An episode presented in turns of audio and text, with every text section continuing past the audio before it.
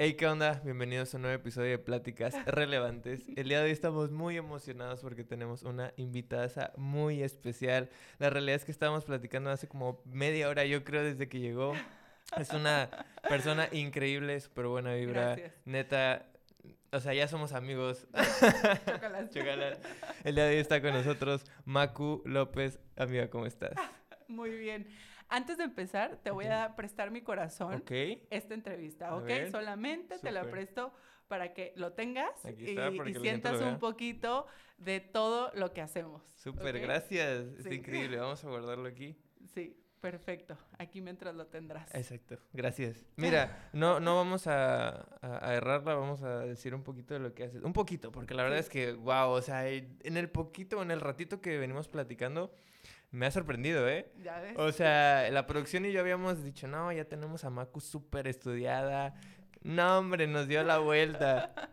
La realidad es que, a ver, es, eres una invitada muy especial. Gracias, gracias. Este, eres emprendedora, alguien que se preocupa por el bienestar de los demás. Has participado en proyectos súper importantes. De hecho, tienes ahorita una fundación increíble que yo soy súper fan. O sea, real soy súper, súper fan. Este, Te voy a regalar igual un paliacate. después. Porfa. Gritos sí, de amor. Sí, sí, sí.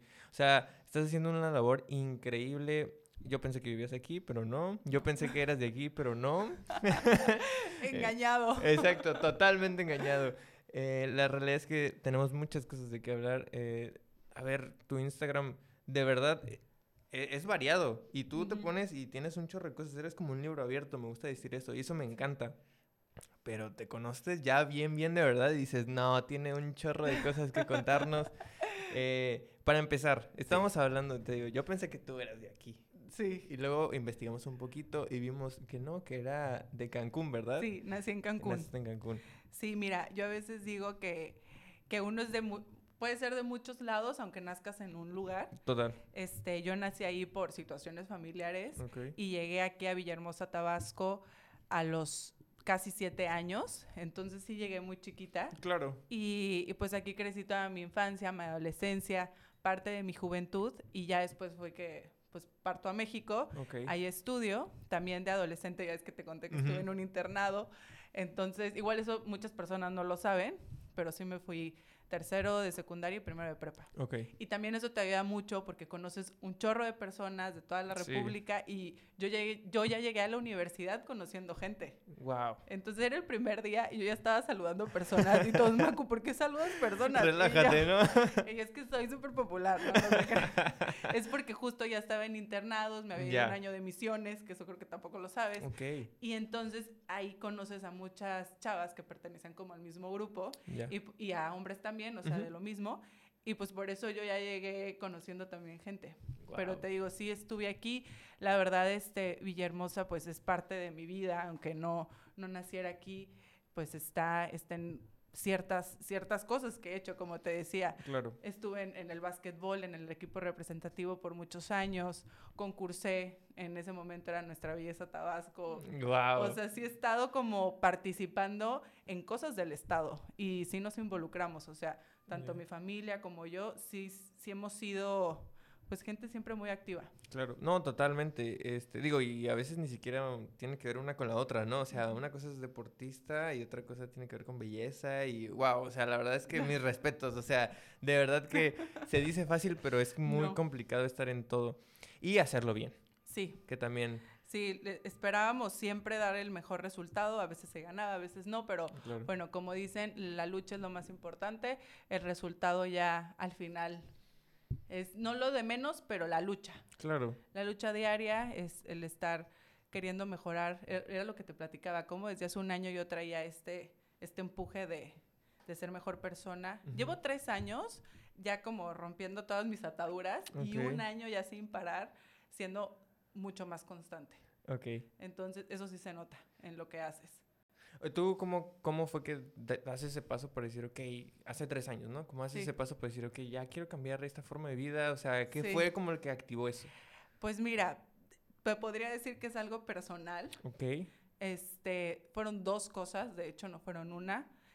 Fue el, el que ya no me casé, Ok.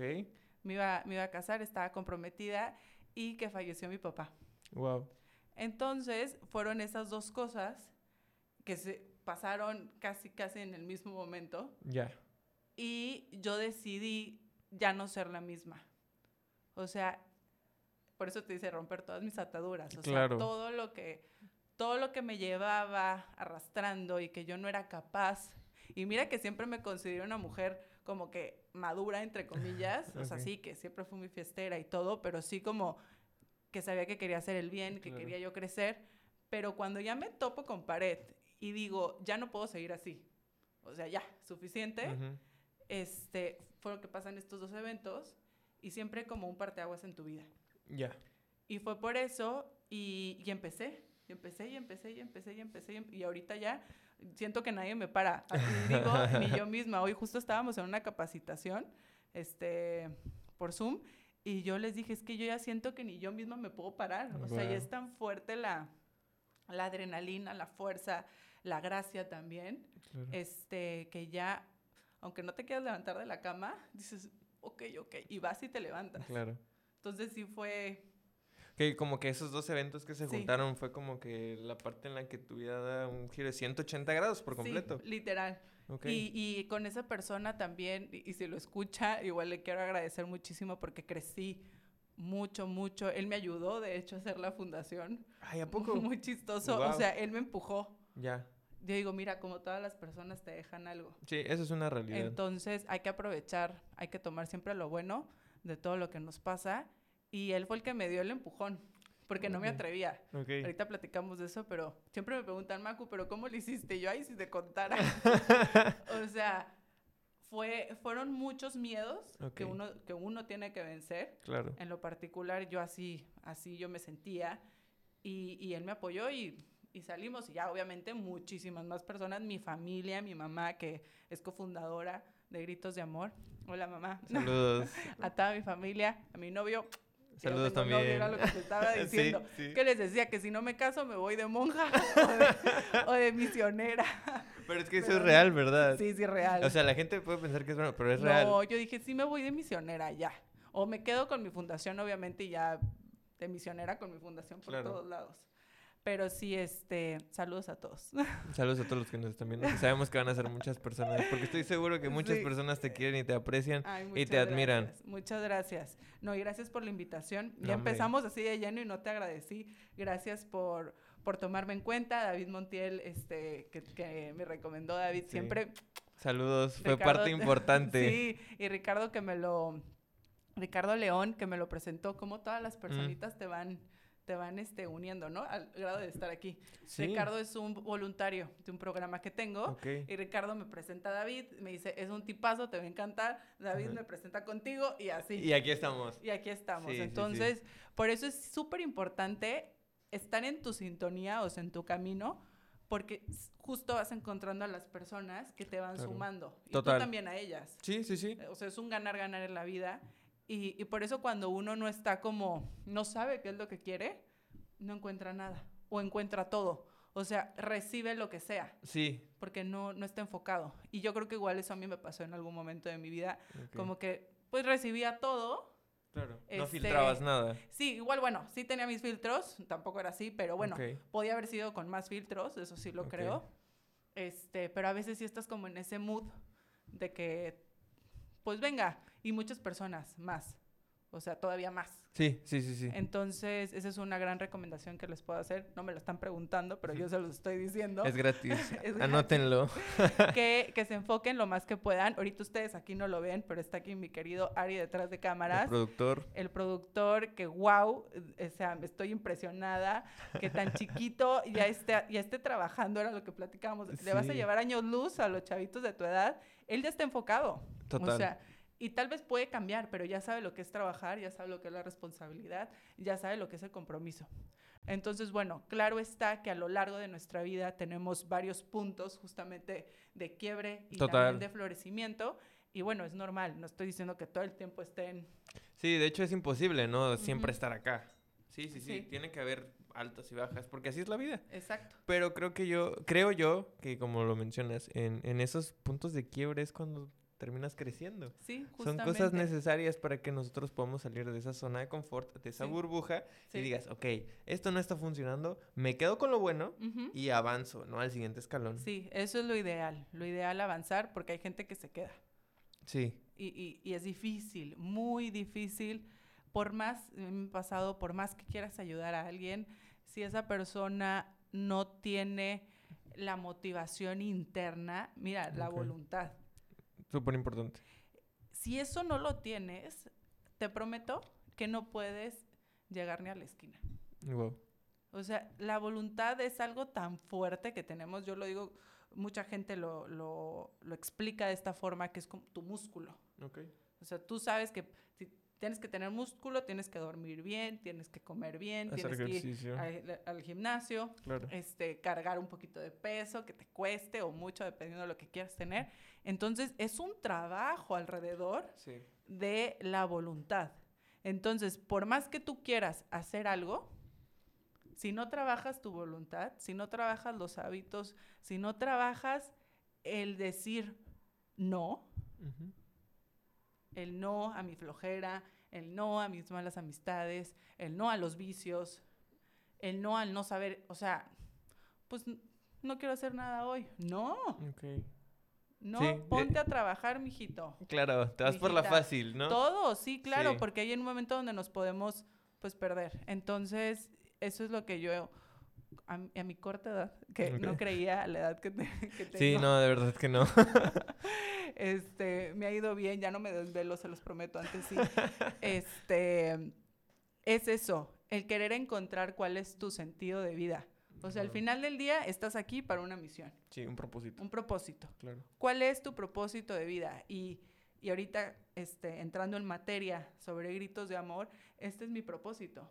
O sea, claro que me encantan otras cosas, pero yo sin esto, Ok. haz de cuenta que siento que no tengo aliento. Ok, O sea, ya, me falta. sí. O sea, me falta.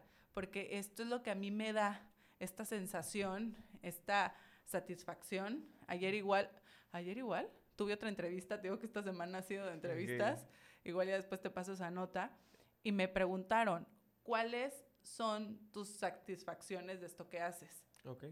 Y la primera que dije fue la gratitud que recibo de las personas que ayudo, porque sí te lo expresan, no todas. Sí, claro, me imagino. Algunas, un abrazo, una, una dada de mano, Claro. un apretón de manos, un este, un simplemente gracias que te lo verbalicen. Sí, sí. sí. Esa fue, esa es la primera. Dices, ya valió la pena todo el esfuerzo. que eh, que gracias a mis voluntarios, no los nombro, a todos les mando muchísimos saludos y agradecimientos porque son un chorro. Entonces ya saben todos los que han sido y son parte de Gritos de Amor, se los agradezco de todo corazón. Entonces fue esa, la gratitud, el justo esto que acabo de decir, el que más personas se sumen a la acción. Claro. Lograr que más personas que no conozco, o sea, el 99.9 de mis voluntarios no los conocía. Ok, fue todo a través de gritos de amor. Sí, o sea, que vieron en Instagram la página, Ok. se metieron y me escribían, Macu, o sea, bueno, no saben qué era Macu. Eh, me gustaría saber más. Quiero ser voluntario, o cómo puedo pertenecer. Y así, y ya después en boca en boca, pero mucho ha sido por, por esta red social Ok. que se ha aprovechado bien. Y la tercera fue que mis conocimientos han servido de algo. Entonces, esas tres fueron. Pero bueno.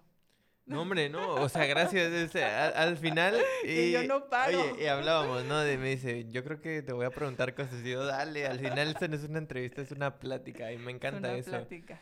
Eh, y digo, yo viendo, indagando un poquito sobre gritos de amor, porque yo lo conocí gracias a, a David, este, porque él ya ha estado ahí, Ujú. este, digo, David conoce a todo Villahermosa, yo creo, y Sí. todo Villahermosa conoce a David.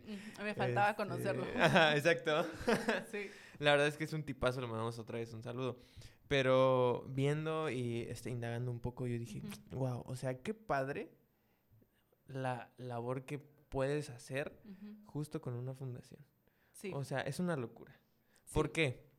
Porque es muy fácil, entre comillas, ayudar, pero dedicarte a eso full y decir, Sí. este día quiero ayudar a alguien y quiero cambiarle la vida a alguien, porque eso es lo que ustedes hacen, cambiarle la vida a alguien. Ay, ojalá. O O sea, ayudarles.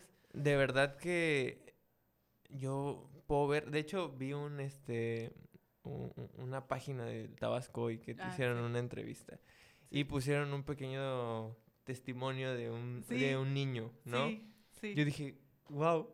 O sea, de verdad que me encantó su sinceridad. En, en- era como una carta, ¿no? Y él decía, me encanta que vengan los de gritos de amor porque... Aquí me- se los ponemos. De hecho sí, aquí se los vamos a poner. Este, me encanta que vengan los de gritos de amor porque son muy buena onda, ¿no? Sí, O sea, de hecho, eh, me enseñan inglés, creo puso, Sí, matemáticas, sí. creo que bachata. Baile. Ajá, ¿verdad que sí? Eh, O sea, yo dije, wow, o sea, son personas que están pasando un momento muy complicado. Porque para la gente que no sabe, Gritos de Amor también tiene una- un programa de apoyo para los niños migrantes. Desgraciadamente estamos pasando por un momento pues, eh, complicado. Países, gente que viene de países de Centroamérica eh, queriendo ir y aspirar al famosísimo sueño, americano, y pues pasan por nuestro país eh, y ustedes ayudándoles. Ay, Entonces, o sea, yo lo que tú me acabas de decir, eso, eso que tú sientes de gratitud, pero yo quiero saber cómo es que inicia todo esto. pues ya te conté un poquito del inicio, que casi nadie sabe, pero bueno, ya aquí ya se Gracias, enteraron. gracias. No, no, Ya no. la Exclusiva. Exclusiva, ya la estás, pero bueno. a ver, todo, a ver, todo, yo creo que todo lo que tienes más intrínseco en ti Ok. viene desde tu familia o desde alguien muy cercano a ti. Ujú. Entonces, es esta, mm, este motor, esta fuerza por querer ayudar a los demás, viene desde mi mamá. Ok. O sea, mi mamá ha sido una mujer ejemplar, es mi mayor ejemplo a seguir y, y aunque nos peleemos, aunque ta, ta, ta, ya sabes, es lo normal, nunca la voy a dejar de ver como la gran mujer que es y será y ha sido. sí. Y, y ella, este, siempre desde chiquitos, yo me acuerdo que la primera vez que me fui de misiones tenía cuatro años en Cancún. Evidentemente no hice nada. Me llené de tierra, jugué con los niños y preguntaba cosas. Claro, nada más. es Lo único que hace una niña de cuatro años. Claro. Y, y tengo como tres, cuatro recuerdos, este, justo yo jugando y la tierra, porque pues es, ahí es muy este, terregoso igual, claro. este, es medio seco en algunas partes. Y, y me acuerdo que mi mamá traía a mi hermanito menor aquí, colgado como de caballito, Ok. y todos caminando así, ¿no? Al lado y atrás de ella. Y yo dije, mire, ese recuerdo no, no se me olvida. Ujú. Ahí está, ¿no? Y así te puedo contar De varios, ¿no? a lo largo de mi vida, exacto, varios. Y, y entonces como que siempre eso ya le está en mi ADN. Ok. De ahí es el inicio.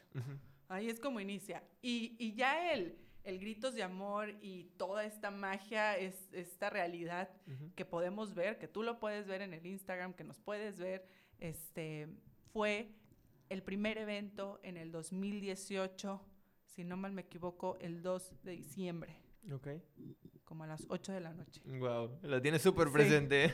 Y me acuerdo que ya estaba saliendo de mi trabajo porque yo era Godín en ese momento. ok. Y en México los tráficos son espantosos. Horrible. Y yo a todas mis voluntarias, tengan ya todo listo. O sea, yo ya había dejado ahí ya todo para que, porque yo sabía que iba a llegar así. Sí, rayando. Entonces ya tenía que estar todo listo y me mandaban fotos y yo no cambien eso, pongan lo otro. Y bueno, yo como loca, este, y fue algo increíble. O sea, ya tener el primer evento, me podría yo tardar horas en platicarte toda la historia completa, pero te la voy a hacer así como muy puntual. Ya después si quieres tenemos una, un café, Sí, por Más favor, estaría increíble. porque si no aquí igual para que no se me aburran tanto.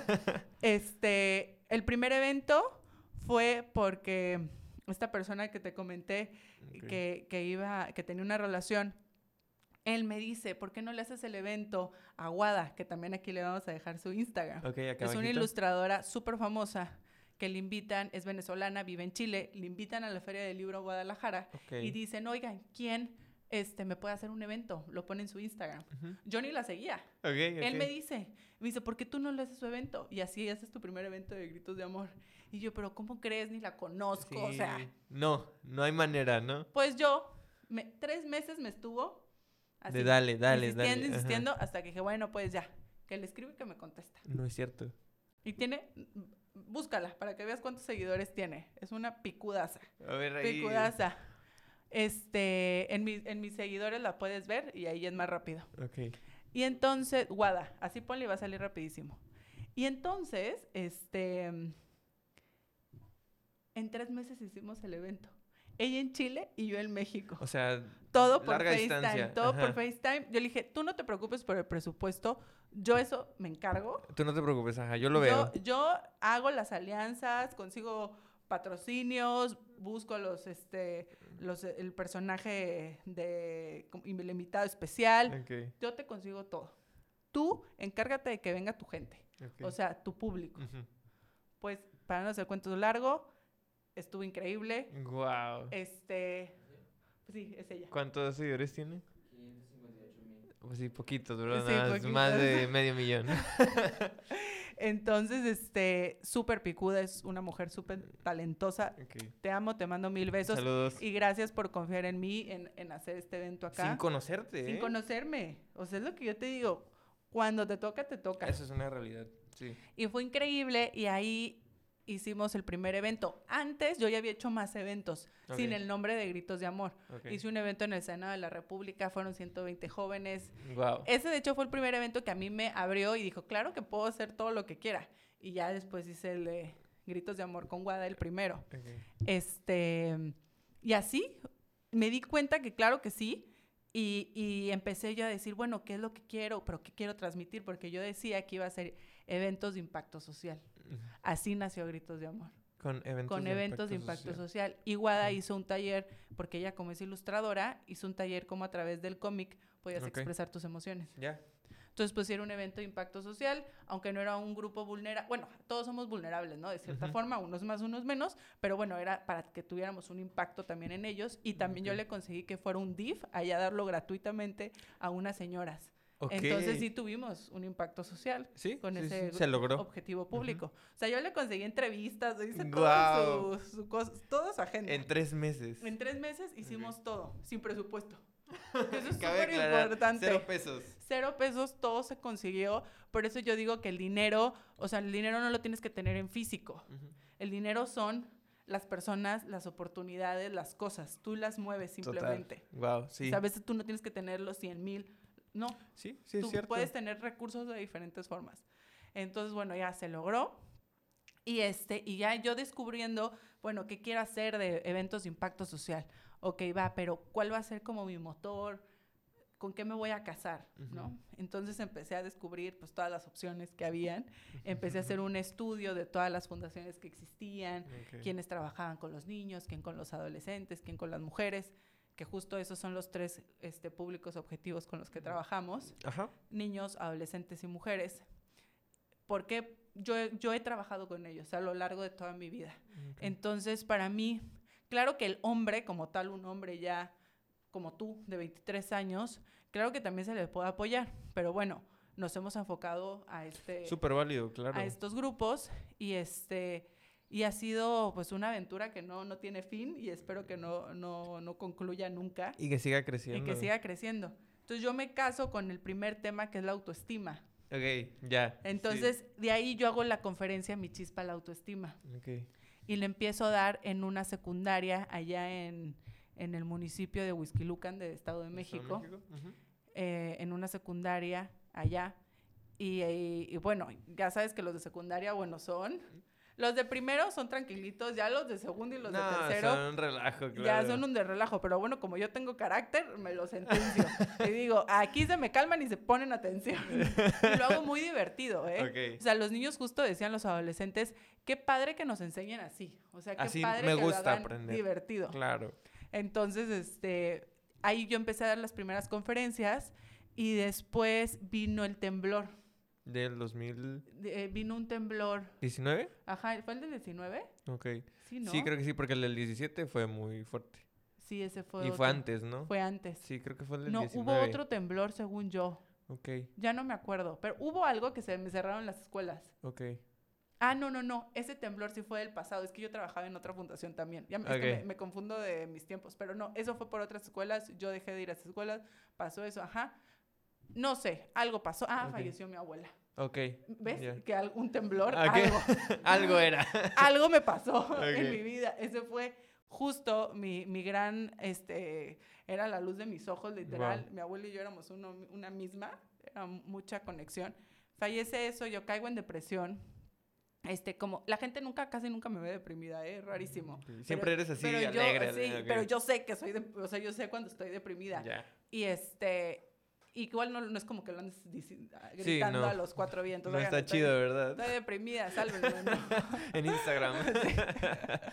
bueno, hay gente que ya lo empieza a publicar. Que igual no se me hace mal, pero bueno. Sí, exacto, cada, quien. cada quien. Entonces, este, pasa eso, pues sí, fue un temblor en, en mi, en mi sí, ser. en tu ser. Y entonces ahí me deprimí tal, después me voy de viaje y en el viaje, este, empiezo otra vez con el tema de la autoestima, porque primero para mí, ¿no? Claro. O sea, hay que retomarlo. Y, y, así es como empiezo, hago otras activaciones ahí en México. Y todo empieza, o sea, ya cuando arrancamos y nadie nos paró, hace casi ya tres años. Ok, o sea, estamos hablando un 2020, poquito antes de pandemia o sí, ya en pandemia. No, ya en pandemia. Ok. Finales del 2020. Ok.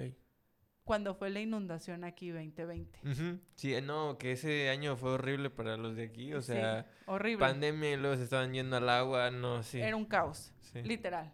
Entonces yo vengo porque era el cumpleaños de mi mamá. Ok.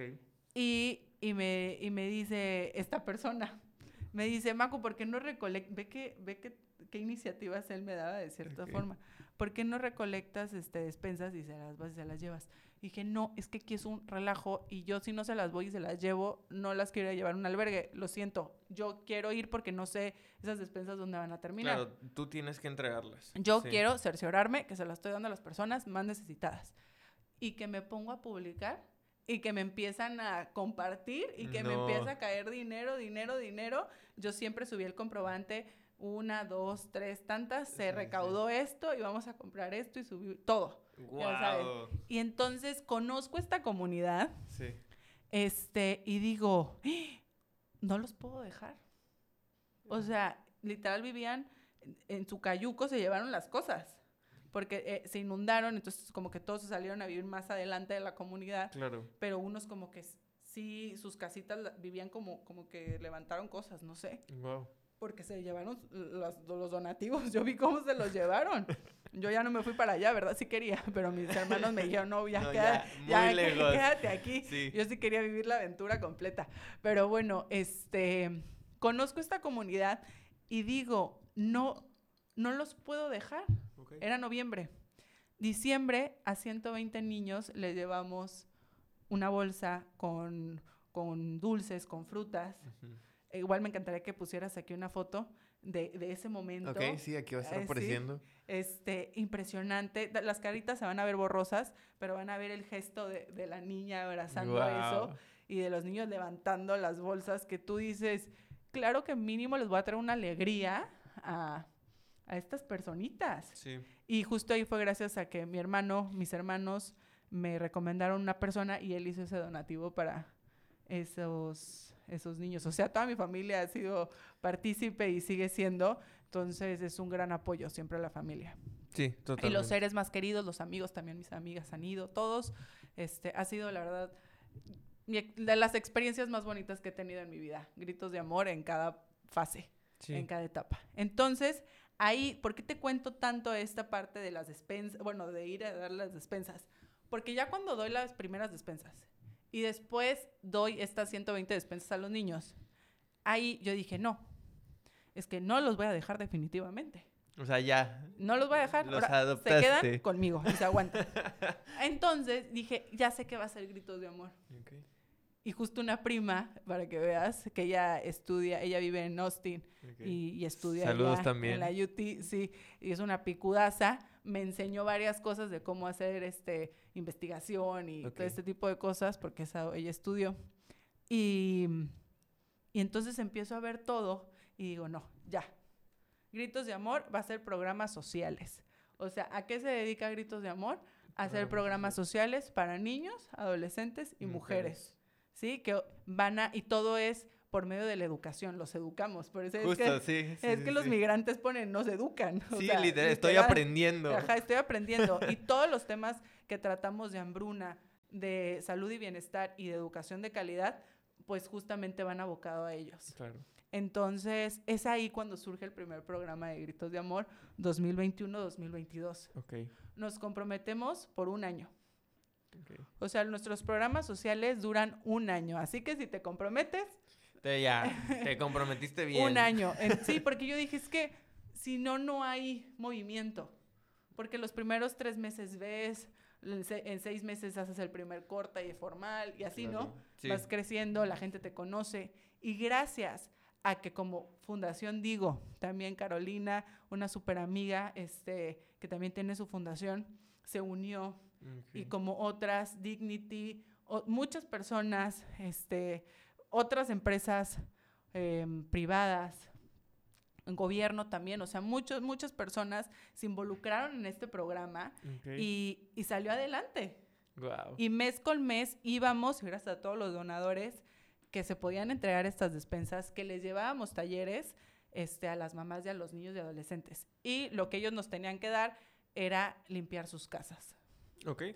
Porque siempre hay como un, compromiso, ¿no? Igual de parte de ellos. Entonces ya me mandaban fotos de que se estaban limpiando sus casas. la prueba. Sí, la prueba. Y les voy a contar algo. Tristemente, dos de las familias más pobres se salieron del programa. ¿Por qué? Porque no querían limpiar su casa. No te creo. No, y me dijo el, el, nieto, porque fui y le dije a la abuelita, abuelita, por favor, limpie su casa. Es que, no, pues hable con mi nieto. Y el nieto tristemente me dijo, no, pues yo no le estoy pidiendo su ayuda. Y yo, no, pues no te la voy a dar. Sí, no, pues sí, ¿qué, qué hago? Y otra voluntaria, ¿de verdad no le vas a dar nada? Y yo, no, de verdad no, porque si no, pues ¿dónde está el compromiso? O sea, yo no te puedo venir y regalar todo. Sí. O sea, tú te tienes que esforzar también por ser mejor. Tienes que ganar algo, claro. Exacto. Entonces, gracias a este programa, este, me acuerdo de la primera voluntaria, Alejandra Puente, que me escribe y que no la conocía, porque ya tenía voluntarios eh, Family and Friends, ya sabes. Pero ya una primera voluntaria que no conociera, este, Ale Puente, que ah, igual mil gracias, y después Lucero Delgado, que son amigas, Ale le dijo Lucero, y ellas dos fueron mis dos primeras voluntarias que no conocía. fueron como que las primeras literal. Ajá, y este, y de ahí se fueron multiplicando, multiplicando, multiplicando, y, y ya en total, a lo largo de todos estos años, ya hemos tenido como 120 involucrados. Qué locura. Sí, unos más, unos menos, pero bueno. Van, vienen, ¿no? Van, vienen. Claro. Tienen mil cosas que hacer como todos, pero bueno, qué bonito que puedan hacer alguna acción social. Y, este, y así es como empieza Gritos de Amor ya formal. Y hace, en octubre del año pasado, firmamos el acta constitutiva, mi mamá y yo. O sea, vamos a, vamos a cumplir un año de la firma, pero ya trabajando desde antes. Ya, sí, sí, sí, sí. desde antes. Entonces, desde el 2018, que fue mi primer evento, como te digo, fue fluctuando las, las actividades, pero bueno, desde ahí yo lo cuento porque ahí empezó. Como tal y hay evidencia. Sí, sí, sí, ahí es donde, digamos, nace el, el proyecto. el proyecto. Y creo que es parte bien importante porque, te voy a decir, yo soy muy fan de, de, ayudar. O sea, la verdad es que se me hace algo bien bonito. Vas a ser voluntario. Estaría increíble, sí, o sea, de verdad que sí. le voy a poner. Nos pasamos la estafeta. mismo el paliacate, ahora para que tú lo tengas en la mitad de la entrevista. Estaría buenísimo. Ay, qué increíble. Y te combina padrísimo con tu sudadera. El blanco. ¿Nos vamos bien, productor? Sí. no, la verdad es que estoy súper emocionado y te voy a decir por qué. Yo creo que hay, hay algo bien bien bonito e incluso mágico en todo lo que haces. Ay, gracias. También es bien padre saber diferenciar, porque hay una realidad, la gente ayuda a veces por egoísmo, ¿verdad? Sí. Porque, hey, mírenme. Me conviene. Eh, estoy ayudando, o sea, vean cómo le estoy dando esto a alguien que lo necesita, ¿no? sí. Y es como de, no, o sea, mira, a ver, al final la persona necesitada está recibiendo algo, sí, eso es una realidad. Sí. Pero creo que es una forma bien miserable, ¿no? Es egoísta. Es egoísmo. O sea, mira, a mí me preguntan, Maco, ¿y por qué hiciste la fundación? ¿Tienes alguna aspiración o porque te conviene o tal? digo, la verdad, por ninguna de esas razones. O sea, yo lo hago porque me gusta y porque lo he hecho toda mi vida, nada más que hoy en día ya lo profesionalicé. Justo. Ya, ya lo hago sistemáticamente, ya, ya existen reglas, ya, ya existen formas, ya existen convenios, ya existen vinculaciones, o sea... Sí, sí, ya es una AC, ¿no? Sí, ya es una AC. Entonces, yo sí digo, a ver, si tú quieres ayudar, claro, hazlo siempre con la, con la intención correcta. Sí, Con la intención de no es que yo me quiero satisfacer, sino yo quiero satisfacer a los demás. Exacto. Acuérdense, el que sirve reina. Wow. El que sirve reina. Y tú lo deberías de saber, Sí, después sí, lo sí, sí. investigas. Claro. Entonces, este, si ustedes a lo largo de su vida hacen actos de servicio, ustedes van a estar nutriéndose Sí. al 100%. Entonces, sí, definitivamente, eh, todas esas personas que lo hacen por al- alguna conveniencia, obviamente te das cuenta. Rapidísimo. Pero así, O sea, ellos piensan que no, pero uno se da cuenta. pero o sea, pues digo, bueno, mínimo ojalá que esa ayuda haga, Sí. haga algo, pero igual el feeling, lo mismo, no se transmite. Entonces, hay que, si lo vas a hacer, hazlo bien, hazlo completo, hazlo con la intención correcta. Este, hay mucha, mucha gente necesita ayuda, pero ¿sabes qué es lo que más necesitamos? Ahorita estaba en una llamada con una amiga. Me dice, Maco, es que te tengo que platicar un chorro de cosas que escuché en esta junta y ta, ta, ta. Ujú. Es, es una buena dirección. Wow. O sea, sí. lo que realmente todos los mexicanos, todo, todo el mundo, diría yo, es tener una buena dirección. No nos vamos a poner ahorita a hablar aquí de política ni de todo eso. Lo- yo lo quiero decir así como en un, un- Un concepto. un concepto sí. muy grande, es tener una dirección correcta eh, en México, en el mundo, en cada estado, en cada comunidad, hasta en tu privada, ¿no? Como Sí, claro. en tu casa, contigo mismo. O sea, me fui del mu- de, lo, de lo macro a lo micro. Sí. Si, si tenemos una buena dirección, todo va a salir bien. Si tú te enfocas en hacer el bien común, va a salir bien. Si tú te enfocas en tu yo, de una forma egoísta, porque sí hay que enfocarnos en el yo. Sí, sí, sí, es muy O importante. sea, sí, claro que sí, pero no en el, en el, la superficialidad de tu ser, sino más bien en la profu- en profundizar sí. Y llenarte de todo lo bonito que tenemos. Entonces, definitivamente sí hay personas que lo hacen. Qué triste, pero igual qué bonito todas esas personas que lo hacen de buena fe. Y se los Sí. agradecemos. Sí, al final eh, ustedes son los que hacen la diferencia en nuestra sociedad. Ujú. ¿Por qué? Porque justo lo que tú dices, claro que es muy importante ver por nosotros, eso, claro que sí, porque De ahí parte. De ahí parte, De ahí porque parte. puedes caer en el otro lado de que no, es que yo veo por los demás, te vas a tronar. Te truenas. O sea, ves por todos menos por ti, no. O sea, es, estoy bien yo, pero para poder entonces compartir todo lo que estoy recibiendo y de lo que me estoy nutriendo. Exacto. Y yo, yo por qué voy o porque toco este tema, porque me encanta algo. Y es que tú dijiste, persona que lo hace de corazón, se nota. Y en tu caso se nota, te voy a decir por qué. Ay, gracias. Me encanta porque no solo es que ayudes a las personas, porque hey, vamos a llevarles una, des- una despensa, ¿no? O vamos a darle una palabra de ánimo a alguien. Es súper importante, claro que sí. Sí. Pero hay otra parte que tú haces increíble y, y era lo que hablabas al principio. O sea, yo vi parte de tu Insta o cosas que tú ¿El personal posteas, o eh, el...? lo- el los dos, ambos, Ah, ¿eh? los dos. Hay que checar Sí, todo. la producción aquí se puso pilas. Este, Y me encantó la parte que tú hablas de la autoestima. Ah, sí. O sea, yo lo leí porque es- vaya que es un estudio bastante grande. Sí. Eh, lo leí, de verdad lo medité y dije, wow, o sea, tienes toda la razón. O sea, de ahí Sí. partes. ¿Y sabes qué? Ahí hasta estás ayudando muchísimo más a Ujú. una persona.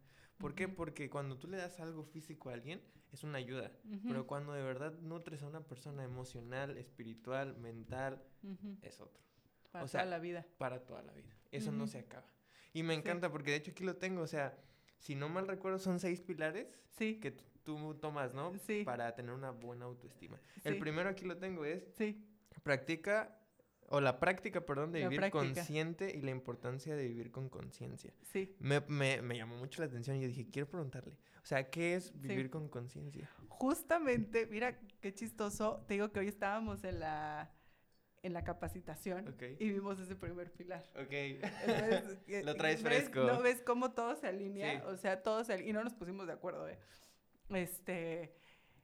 ¿Cuál es la práctica de vivir consciente? ok. A ver, ¿tú sabes qué es la conciencia? Mm, Pues a ver, no- tengo De- así, lo primero que se te venga, como lo que con lo que venimos, con lo que estamos dentro. con lo que venimos. Sí, no Con el sé. chip, este, con el que... Sí, con el que nos crearon, no sé, Mira, la conciencia, este, hay cosas que ya vienen, como dices tú, de eh, fábrica. de fábrica. ¿no? Hay cosas que ya, y hay otras que se, que se moldean, que se crean. Ok, O sea, tú eres como una, una pared blanca y le vas pintando lo que tú quieras, ¿no? ok. Entonces, en tu conciencia vienen todas estas creencias que tú has adoptado Ok, y que tú has este, practicado también. O sea, no solamente las crees, sino las practicas. ok. Entonces, ¿cuál es la práctica de vivir consciente? No sé si has escuchado el vas caminando por la vida como un zombie, vas caminando por la vida a ciegas, ¿no? Eso es no vivir consciente. Es el- vivir por vivir. Es vivir por vivir. ¿Cuántas personas dices, esta persona está en blanco? sí, Tiene 20 años y está en blanco. sí. Tiene, a ver, por edades ya, claro que uno va avanzando en la conciencia, justamente. Sí, claro. No es lo mismo una conciencia de 10 años a una de 20 o una de 50. Debería de progresar, a veces unos de 50 se quedan con una de 10, ¿no? Que no está mala de 10, pero eh, tu exigencia de vida te Sí, es- exige, eh, subir, la claro. redundancia, Sí, sí, sí. tu, tu nivel de, de autoconocimiento. Ok. Entonces, esta práctica es que todos los días estés en constante observación, en constante em, cuestionamiento, en, en constante aceptación y perdón. Ok. Justo uno de los resúmenes, ahí, ahí lo vas a ver en, en la historia y lo ponen de, de Instagram, salía que si tú tienes una autoestima positiva, serás exitoso. Podrás ver a las personas no como un enemigo, sino con bondad. Porque muchas personas ven, yo, ay no, ¿y él por qué tiene un podcast? ¿O por qué? Ajá, ¿Por qué no? Es- o porque es mejor que yo en esto, sí. porque claro. sí, No, sí, al contrario, te lo aplaudo, eh, te lo celebro, te invito a más personas. Yo no te estoy Claro. viendo como un enemigo. Te veo como una persona valiosa y así deberíamos de ver a todas. Claro. Y pedirás perdón Ok. o, o disculpas a ti mismo o a los demás. Entonces, es esa práctica, ahorita que estás escuchando, Ari, que tienes, este, que eres un adolescente y que está aquí dándolo todo, todo lo- y está aprendiendo más que todos nosotros. Más que todo, sí. Porque escucha todo lo que platicamos, de no solo yo, o sea, de todos De los todos, en que entrevistas va a ser una enciclopedia este muchachito hermoso. este, que tú puedas a cualquier edad, por eso te van guiando tus padres. De chiquito son muy normativos, Ok. son muy generales, porque te tienen que educar, Sí. te tienen que dar una conciencia. Ellos son, de hecho, la autoestima, que es parte de la conciencia. Ujú. Este, ahorita te explico cómo se lo explico a los niños de cuarto, quinto y sexto o de quinto y sexto de primaria. Este, los que te forjan la autoestima son tus padres, Ok. tus tutores Ok. y tu círculo social. Wow. Si un maestro te dice, ay, eres un tonto, no sabes nada, Lo Tú. tienes. Ay, lo- ay, el tonto de la clase. ¿no? Sí. ¿Cuántas veces no nos pasó? Sí, sí, sí. O si tus papás te dicen algo positivo, hijito, eres muy bueno en básquetbol, vas a decir, ah, pues chance sí me meto al equipo de la primaria o de la Sí. secundaria. Y la sociedad, tus amigos, si tus amigos son rebeldes, se te va a pegar lo rebelde. Entonces, justamente la práctica es vivir en constante análisis. Ok. Es bien difícil, ¿eh? Sí, sí, por Porque es una exigencia de tu voluntad. Por eso yo hablaba de la voluntad del inicio. Porque si tú no tienes voluntad, no vas a llegar ni a la esquina. Sí, No te vas a poder analizar. claro. no vas a poder este, construir un mundo para ti, ni para los demás. Claro, porque ni siquiera sabes dónde estás parado. Justo, estás viviendo por vivir. Y ahí mismo también mencionabas que, bueno, obviamente hay varias etapas, o no, Sí. no, no sé cómo llamarlo, de tu vida en la que pues está la espiritual, está el Sí. cuerpo, la económica, la relacional y la intelectual. Sí, Incluso hasta ponías una pequeña encuesta de cuál crees que es la menor en la que te Sí. encuentras, ¿no? sí, Y es súper interesante porque ahora, como me lo explicas, tiene todo el sentido. Es una onda de decir, ok, a ver, en mi área espiritual, ajá. vamos a hacer conciencia, vamos a meditar, vamos a hacer una introspección. ¿Cómo estoy? ¿no? Si realmente mi vida espiritual está, está yendo hacia donde yo quiero que vaya, Exacto. ¿no? Y ahí es donde entonces entra la La- voluntad. Sí, Porque es decir, ok, ahí le tengo que echar ganas. exacto. Eso es vivir en la práctica de la conciencia. ok, Eso es, por eso puse ese, porque tú tienes que estar en constante análisis claro, en claro. todas tus esferas este, de tu vida. Sí. Después viene la práctica de aceptarnos a nosotros mismos. Eso se me hace súper interesante porque aquí tú mencionabas algo que es rechazar tus dones es el peor crimen contra ti. Sí, Wow. eso se me hace fortísimo. Está muy fuerte. Muy, muy, muy, porque a veces uno no valora para lo que es bueno, para lo que por naturaleza este, se te dio. Un hermano, que tengo muchos, pero uno de ellos, siempre decía, yo cuando sea papá, voy a motivar a mi hijo a que todos sus dones los viva al máximo. Exacto, al máximo. Y justo hoy, Nathaniel, que es el, el autor de este libro, de los seis pilares de la autoestima, pone una frase, o sea, hay una frase que, que dice, tenemos, la vida es importante, o sea, la de todos, seas Claro. quien sea. Tenemos que lograr la máxima expresión, no me acuerdo si era de nuestras habilidades, algo así, la, más, la máxima expresión de nuestras habilidades. Y es lo mismo, por eso te lo digo. Porque si yo soy buena hablando, por ejemplo, debería de potencializarlo. Explótalo. Si tú eres bueno editando, si tú eres bueno jugando algo, si tú eres bueno haciendo política, si tú eres bueno este, como maestro, que tanta falta nos hacen maestros por vocación, este, y, y muchos se van por lo económico. Sí. Buenos doctores. Entonces, si tú eres bueno, explótalo al máximo, porque si lo rechazas, es como si te estuvieras dando una puñalada. No, No, no, no soy o no quiero esto, pero oye, pero porque eres te bueno. exige, es que es a donde va. Sí. Tú eres bueno en matemáticas. No, pero no voy a ganar casi de matemático. ¿Y tú qué sabes? Capaz que hasta la NASA te contrata, ¿no? Claro. O sea, porque logras no sé qué. El punto es que tanto agarras ese diamante, que es tu habilidad, y la vas puliendo. Ya. Por- ¿Crees que eso también se debe a parte de la sociedad que hay ciertos dones o Que no son habilidades bien que no vistos, son bien o vistos? remunerados. Exacto. O, tal. O sí, sea- 100%. A ver, por ejemplo, uno que pinta, ¿no? No, yo quiero ser artista, quiero ser, quiero dedicarme a la pintura y tengo conocidas que justo han luchado y ya se están dedicando a eso, pero después de 10 años de lucha. qué fuerte. 10 años de lucha. A ver, que como en todo, ¿eh? En todo lo que tú hagas, tienes que esforzar, esforzarte, perdona, al triple por destacar. Sí. O sea, tampoco porque ya te sentaste con tu cara bonita, que hay, hay cosas que a veces sí pasa así, pero créanme que ahorita ya no, ahorita más es por el contenido que das. Sí, sí, o sí. sea, porque puede ser cara bonita y no das nada, o cara bonito y no das nada. Y nada, porque la realidad es que hay mejores que tú. Sí. Y hay que aceptar eso. Hay mejores que nosotros. Sí, Entonces, hay que echarle ganas. Pero el triple, como sí, dices. el triple o lo más, 10 veces más. Entonces, si tú rechazas para lo que eres bueno, para lo que tu esencia eh, eres hábil, ¿Ok?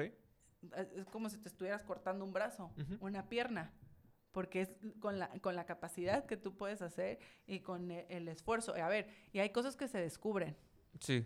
porque puede ser que un niño es súper bueno en, en algún deporte, pero pues nunca se lo inculcaron Claro. Y se viene enterando en la universidad. Sí, ya y 20 le años dicen, después. no, pues es que tú tenías que haber empezado hace 10 años. Entonces también es mucha responsabilidad de los padres en etapas tempranas, porque lo- un niño es, es, es un vaso vacío, Sí. está formado, esto es lo que sí ya tiene, todo lo que ya viene por esencia, que es un vaso. Pero tú le puedes echar limonada, o le puedes echar tequila, o le puedes echar lo, Lo que, que tú sea, quieras. claro. Entonces, ¿de qué vas a llenar el vaso de tu hijo? Y siempre se lo llenas como hasta un término hasta un, hasta- perdón, hasta un, este, sí, hasta Sí, sí, este... chiquito, mediano, grande, eso ya depende. Claro. Y ya después él cuando va creciendo, él ya lo tiene que ir llenando. Ya es su Ya responsabilidad. es su responsabilidad y claro, y los papás que se convierten en soporte Ujú. para que si se rompe, lo puedan volver a... Y hay Guau. personas que no están de soporte y el vaso se rompe Y, y él solito claro, se tiene que construir. Qué fuerte. Y a veces no solamente son los papás, igual puede ser eh, la pareja, los amigos. O sea, el, el punto es de que la persona que te formó casi siempre se queda de soporte. Y si ellos no están, vienen otros soportes. Pero el que más ayuda son siempre tus padres. Si están presentes, evidentemente. Claro, si sí, no, sí. pues no existen. Y como te dije, existen otros. Entonces, por eso es importante el, el saber, el que te lo reconozcan y que te esfuerces por ello. Porque hay muchos que son buenísimos, pero no se esforzaron. Ujú. Ok, yo soy buenísima haciendo tal, pero nunca hice nada para lograrlo. Pues por más, por eso dicen que la práctica supera al maestro. o Es una que realidad. La, la mejor, o sea, aunque tú seas bueno, el que lo practica más veces te puede mejorar.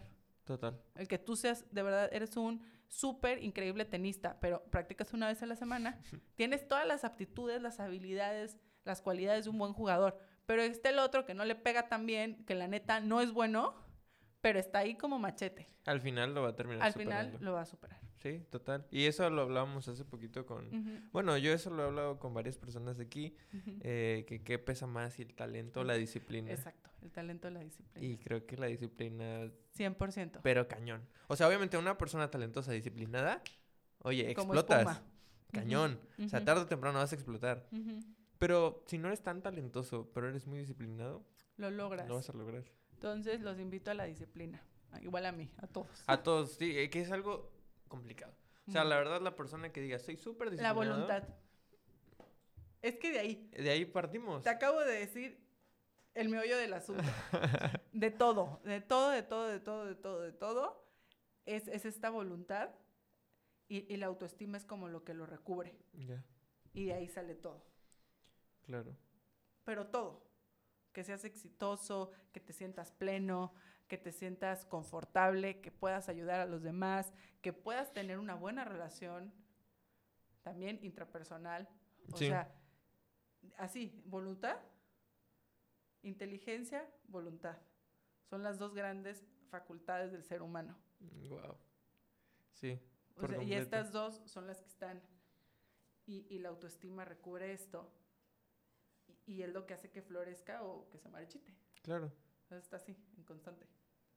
¿Y crees que eso depende 100% de nosotros? ¿O si crees No, que haya Te dije, factores? ¿quiénes influyen? ¿No? Sí, ya les estoy dando clase aquí. O sea, sí, gratis. Los sí. factores, ¿quiénes son tus padres, tus profesores y tu círculo social? ¿Y por qué? Porque esto se hace mucho de chiquito, o sea, y hasta la universidad, como que te marcan ciertas personas. Este, y te influye, y te, y te va a influir el trabajo donde estés, o sea, tu círculo social, por eso me Claro. refiero. Tú ya, pues, donde te desempeñas, pues, en la secundaria, eh, en la prepa, Sí, sí, con fundaciones, no sé, con quiénes te juntas, con quiénes estás, con quién compartes tu vida, eh, claro que te va a influir. Ahora, por ejemplo, no sé, hay personas que nos ven que dicen, uy, Macu, la neta es que mis papás son increíbles y que, qué bueno, ¿no? Qué Ujú. chido. O sea, en mi, en mi caso, no, hombre, mis papás, 10 de 10, ¿no? O sea, la verdad es que sí. Pero a, a lo mejor va a haber personas que Sí. digan, Macu, este... Yo no tengo, Exacto. yo ¿Qué- no tengo esto. ¿Qué pasa ahí? ¿Qué pasa? Tristemente, cuando eres muy chiquito, tienes que tener a alguien de confianza, o sea, un niño de 10 años, no es como que pueda él ir y pedir ayuda, a ver si hay niños que piden ayuda, Sí, a sí, sus vecinos, Claro.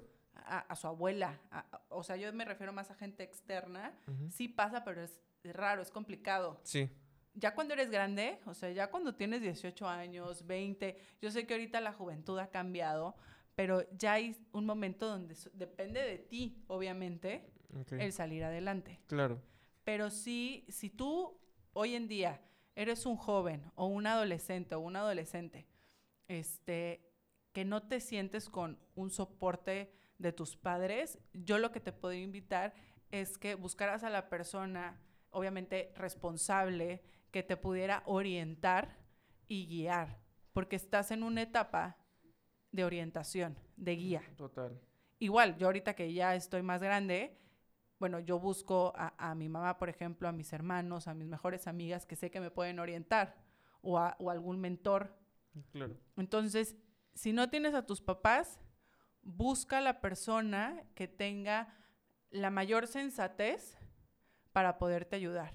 Y si no sabes, hay muchos este, psicólogos, podría yo decir, pero que tú preguntes, oye, de verdad, ¿quién me podría orientar y ver, o mínimo una consulta? Muchos psicólogos dan la primera consulta cuando hay casos extremos, gratuita. Ok. Entonces, este, pregunten, acuérdense que preguntando se llega a Roma, hay que también tener iniciativa.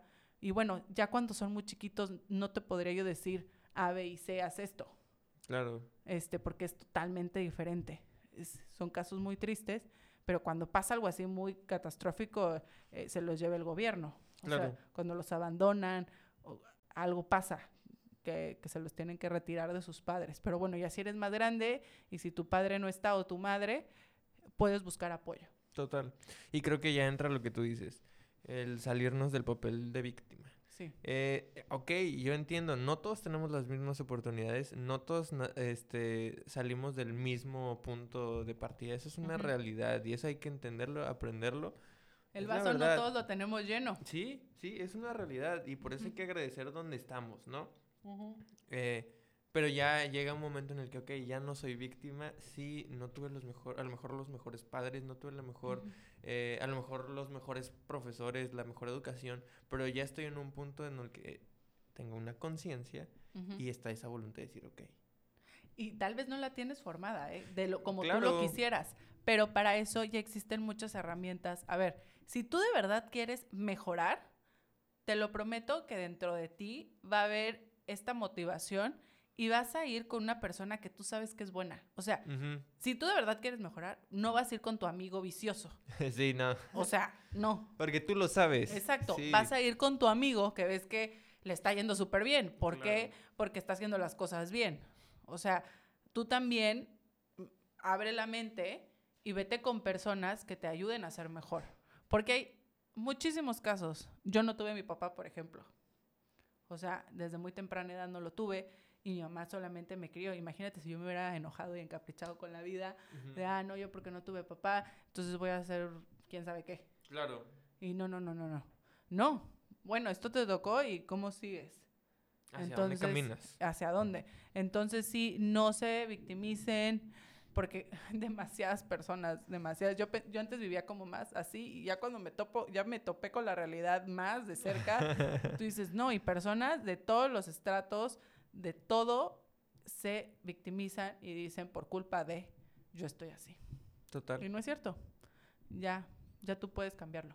Yo creo que incluso me atrevería a decir que es algo que viene, viene en nosotros, ¿sabes? Es como nuestra naturaleza decir, no, ya, me voy a victimizar. Entonces, por eso es difícil ir Porque es la contra- manera más fácil. Es la manera más fácil. Es la y manera cómoda. más fácil. Sí, Sí, sí, porque No, sí. no te exige nada.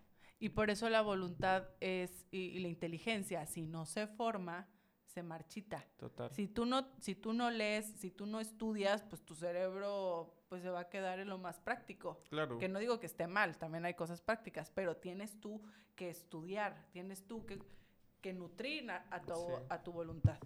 Sí, siempre se aprende algo nuevo, es una realidad. Sí. Eh, también ya para ir eh, como terminando esta parte de la autoestima, me encanta el punto 5 y es la práctica de vivir con propósito. Ay, sí. Sí, vivir con autodisciplina. La autodisciplina insiste en la capacidad de posponer la gratificación inmediata al servicio de una meta lejana.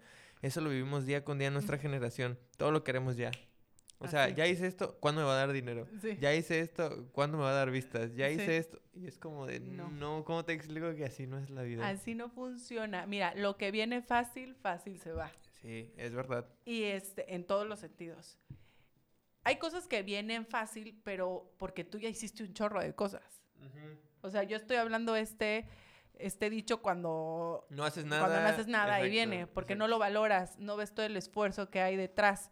justo. O sea, ahorita que, que, por ejemplo, Gritos de Amor está creciendo tanto, yo digo, pues claro, pues porque ya llevo tres años casi sin parar. Exacto. Y claro que el resultado, el trabajo, este, pues se, está nota. viendo, claro. Se, se está nota y la gente te escribe porque se nota, la gente te quiere entrevistar porque se nota, la gente te invita a, a dar conferencias porque se nota. Entonces, te tienes que esperar. O sea, Sí. tienes que esperar. Paciencia. Jóvenes, adolescentes, sean pacientes, adultos también, los que no lo son, porque no, no llega así.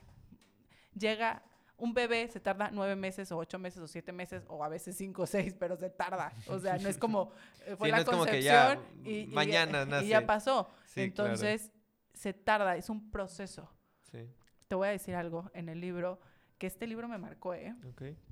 El monje que vendió su Ferrari. Ah, sí. ¿Sí? ¿Ya lo leíste? No, pero es súper famoso. súper famoso, Sí, se sí, lo recomiendo. Igual me lo recomendó una persona que, mira, me dejó algo muy bueno también.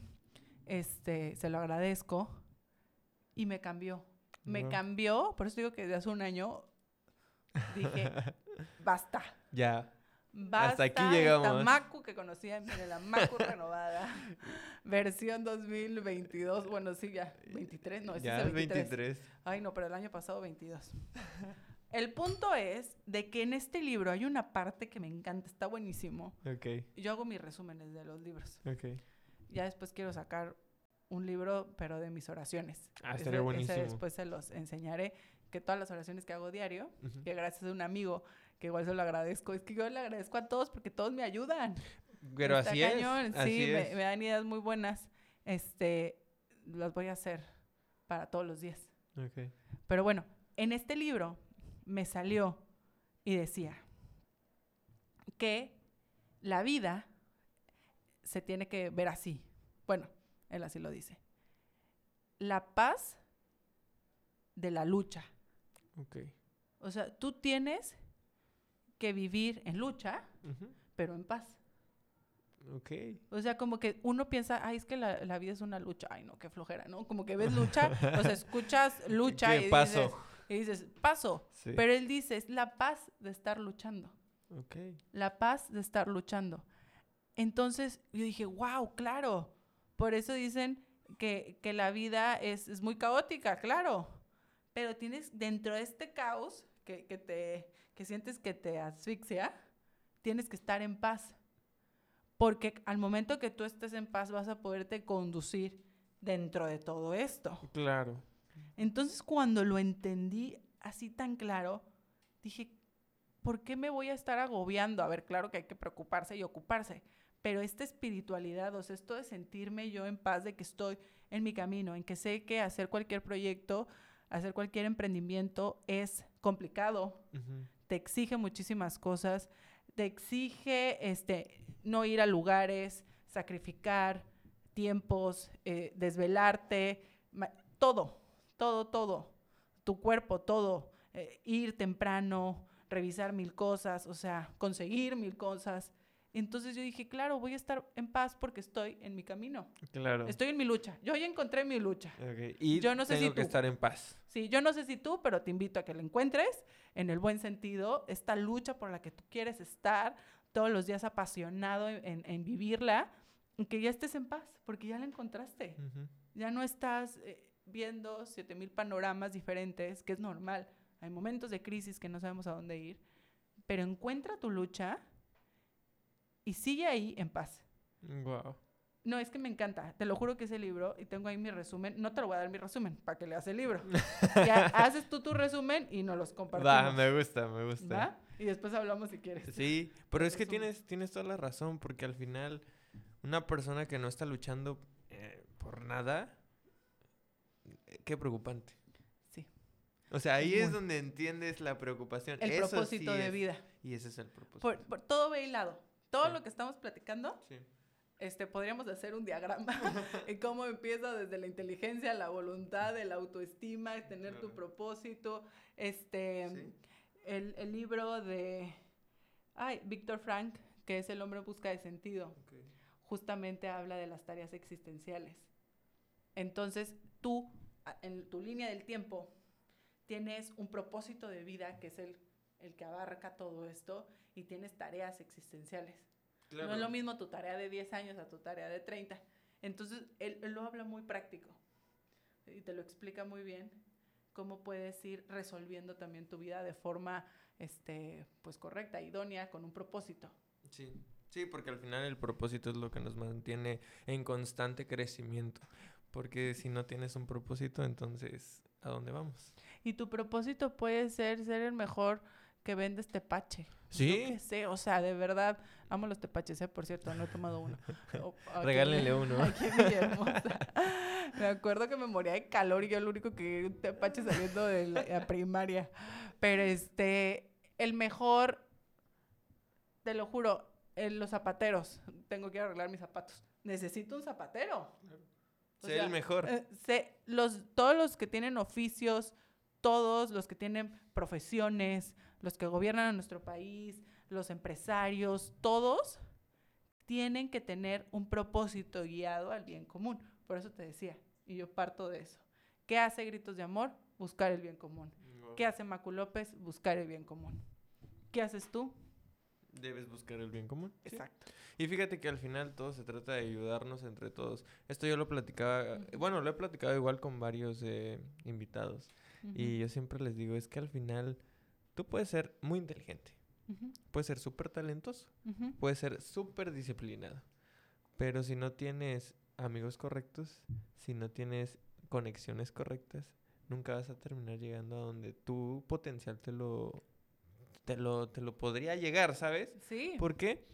Porque siempre necesitamos de alguien. Claro. O sea, es imposible, y de verdad lo digo. Para nacer necesitaste de alguien. Tú Desde ahí. Dice mi mamá, no saliste de la banqueta. Exacto, no te trajo la cigüeña, pues, ¿no? Y, y, a lo mejor digo, respeto todos los puntos de vista, pero creo que es hasta lógico, ¿sabes? Claro. El entender que todos necesitamos de todos. Todos. No hay, no hay una profesión, no hay un oficio que tú digas, yo solo. Yo solo, sin necesidad absolutamente de nadie. Excepto yo. Excepto yo, puedo hacer las cosas.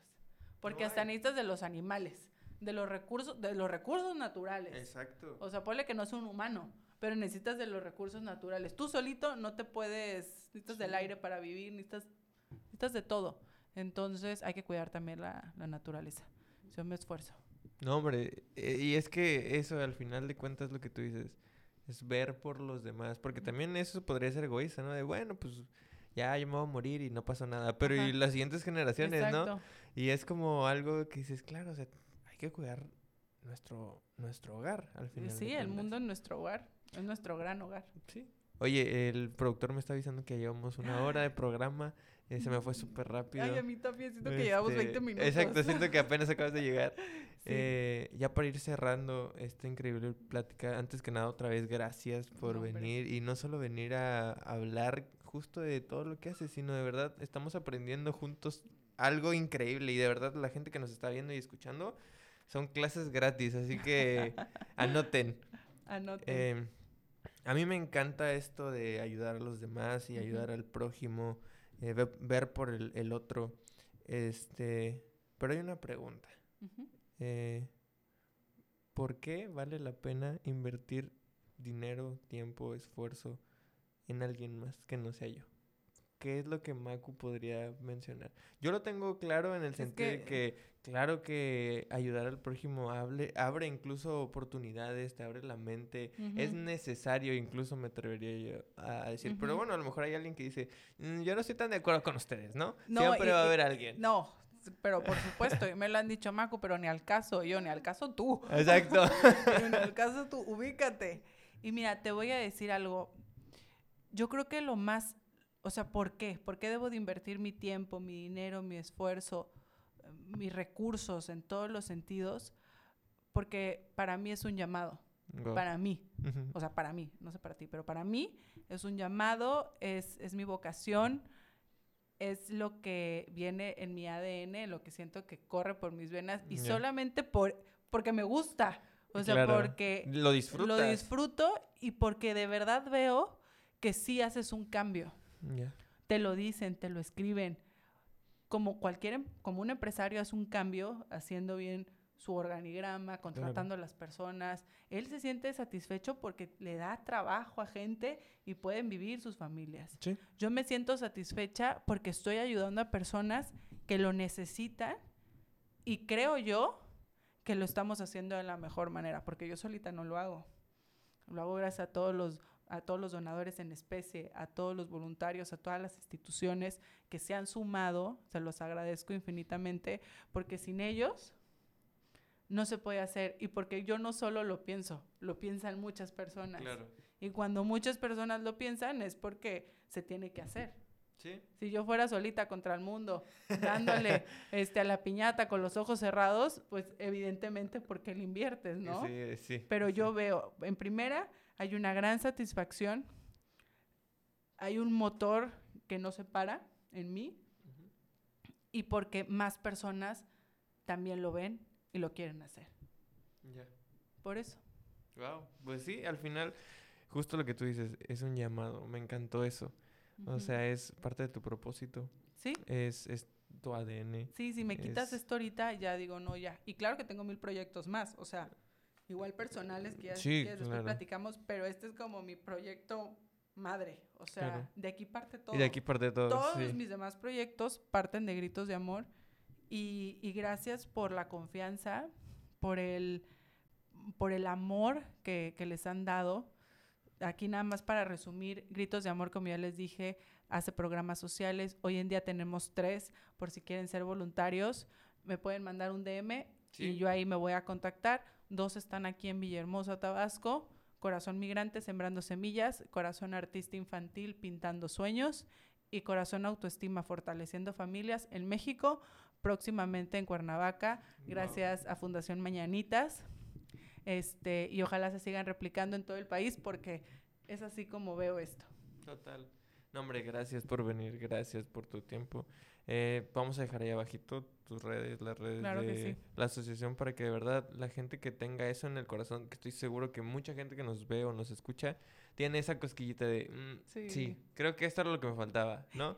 Eso que me acabas de decir, con, con esto cierro porque si no yo no paro de hablar, como te lo dije. La mayoría de mis voluntarios, me, cuando los entrevisto, porque yo los entrevisto, Ok. Así que vayan anotando su entrevista porque quieren ser voluntarios de Gritos de Amor.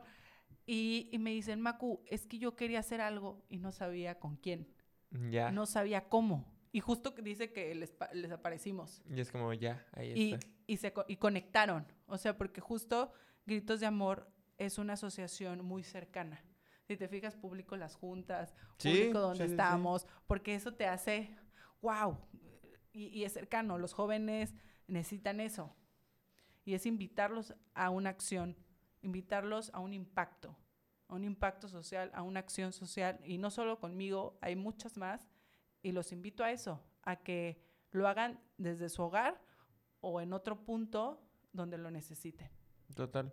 Y bueno, la mayoría de la gente que nos ve es de Villahermosa y de Ciudad de México, así que pues Ah, miren, perfecto. ahí están las dos ciudades en las que se puede encontrar con, con Macu. Eh. ¿Algo que nos quieres decir antes de irte? que igual pueden hacer su servicio social Ah, o bueno. prácticas profesionales, dependiendo de la universidad, pero se llega al convenio y se hace. Entonces, si también quieren, bienvenidos. Ya eh, en particular, pues ya platicamos más, porque ya se nos fue la hora. Se nos fue volando, pero eh, estaría increíble una segunda parte. claro que sí. E incluso a ver si nos vamos a Ciudad de México. Ya saben que allá, allá se puede armar y tenemos más amigos por allá que... 100%. Estaría increíble. Sí, te invito a una actividad No, hombre, gracias. sí, sí, aquí y allá. Super jalo. Va. Pues bueno, muchísimas gracias, Macu. Gracias por tu tiempo, gracias por tus clases, por tus palabras. Realmente abriste tu corazón con nosotros, nos Ay, diste gracias. exclusivas. Este, súper feliz, la verdad, por todo. Estoy Gracias. seguro que mucha gente le va a servir, le va a ayudar y le va a gustar el episodio. Gracias Sí. por tu tiempo, gracias por venir. Eh, a todo el que nos vino y escuchó, muchas gracias. Nos vemos el siguiente fin de semana con un nuevo episodio. Así que nada, sobres. Bye, gracias.